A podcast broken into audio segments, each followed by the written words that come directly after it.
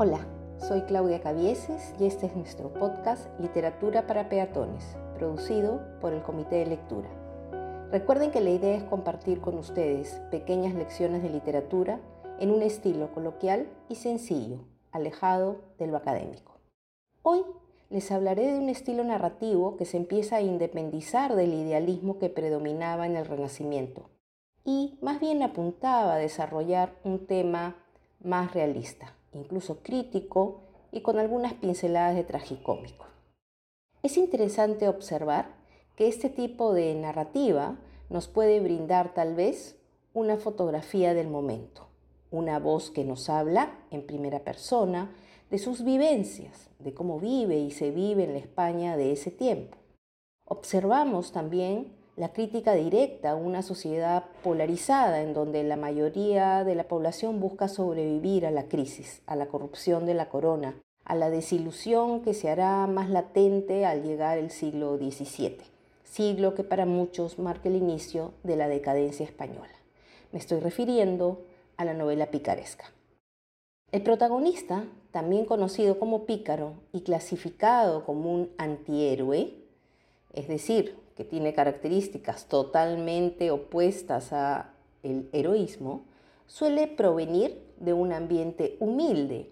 Tiene por deseo escalar en la sociedad, pero ante la falta de recursos, contactos y desde luego educación, utiliza su ingenio para engañar y de ser posible estafar. Su objetivo central, su sobrevivencia. Creo que si digo que era un criollazo me entenderían mejor. Eh, se desenvuelve bajo su propio código moral, ajeno al que el público estaba acostumbrado a encontrar en la novela de caballería. Es muy importante destacar que la narración es de carácter autobiográfico, es decir, el narrador nos cuenta sus peripecias, como bien dije, en primera persona. Pues así como digo, cito, metí cada noche la llave en la boca y dormía sin recelo que el brujo de mi amo cayese con ella mas cuando la desdicha de venir por demás es diligencia. Quisieron mis hados, o por mejor dicho, mis pecados, que una noche que estaba durmiendo la llave se me puso en la boca, que abierta debía de tener de tal manera y postura que el aire y resoplo que yo durmiendo echaba salía por el hueco de la llave, que de cañuto era, y silbaba. Según mi destrastre quiso muy recio de tal manera que el sobresaltado de mi amo lo oyó y creyó sin duda que el silbo era de culebra, y cierto que lo debía parecer. Una de las características que también destaca en este género es que los pícaros se embarcan siempre en proyectos fallidos.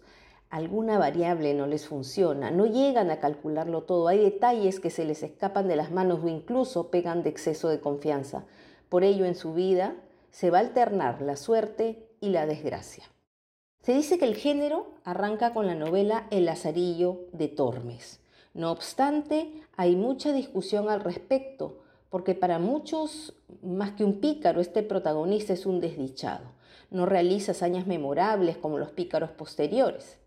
Sin embargo, gran parte de las características de la obra corresponde a lo que ya hemos repasado.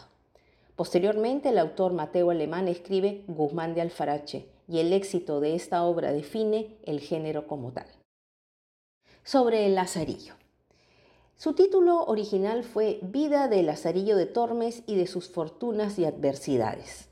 Publicado este libro en 1554 sin nombre del autor. Al parecer tuvo mucho éxito, pero fue incluida en el Index, lista de libros prohibidos por el Tribunal de la Santa Inquisición, en 1559. Luego, en 1573 se autoriza que se pueda publicar nuevamente, pero con un par de capítulos censurados, el número 4 y el número 5. En estos se presentaba todo un tratado anticlerical y luego el protagonista trabajaba con un vendedor de bulas papales. Y obviamente a través de este personaje, el autor, o en este caso Lazarillo mismo, realizaba una fuerte crítica a la iglesia de la época. Fue tal vez el amo más mentiroso que tuvo. Las bulas que vendían eran solo para su propio beneficio. Lázaro Es un hombre desdichado que termina sobreviviendo con el desempeño de distintos oficios. Sirve a un ciego, tacaño mezquino, a un cura que no lo alimenta, sirve a un escudero y Lázaro incluso llega a mendigar para alimentar a su amo. También a un maestro pintor y a un capellán. Finalmente trabaja para un arcipreste que lo vuelve pregonero. La obra usa un lenguaje popular, mucho sentido del humor y como bien indiqué logra ironizar y burlarse especialmente del clero. Tal vez por ello precisamente es que su autor ocultó su identidad. Podríamos trazar una diferencia con el Guzmán de Alfarache de Mateo Alemán, publicada eh, casi 50 años después, cuyo éxito fue rotundo. El protagonista es hijo de un migrante italiano y prontamente a los 15 años da inicio a su vida aventurera para asegurar su sobrevivencia. Cocinero, galán, estafador, soldado, mendigo, criado, recorre Madrid, Toledo hasta Boloña y Milán. Las relaciones con las mujeres son igualmente cambiantes. Una viuda, la hija de un tendero, una dama rica, pero predomina el pasar, como ya lo comenté, de la fortuna a la desgracia. Cabe la pregunta, ¿hay una intención moralizante en este tipo de novela? Pues queda claro que sí. Pero además de ser una novela didáctica, también es realista, crítica, como dije al inicio del episodio, es la fotografía del momento. Este es un personaje en general, y hablo de todo el género, que se mueve en la sociedad de su tiempo, un personaje que transgrede y que nunca triunfa, es divertido, es cierto, pero al final termina mal. Sería muy fuerte decir tal vez que es un fracasado, mm, no lo sé. Algo interesante es trazar una línea comparativa entre la novela de caballería y la novela picaresca, porque nos da una idea de los temas en los cuales se movió la narrativa del siglo XVI y cómo se encaminó hacia el siglo XVII.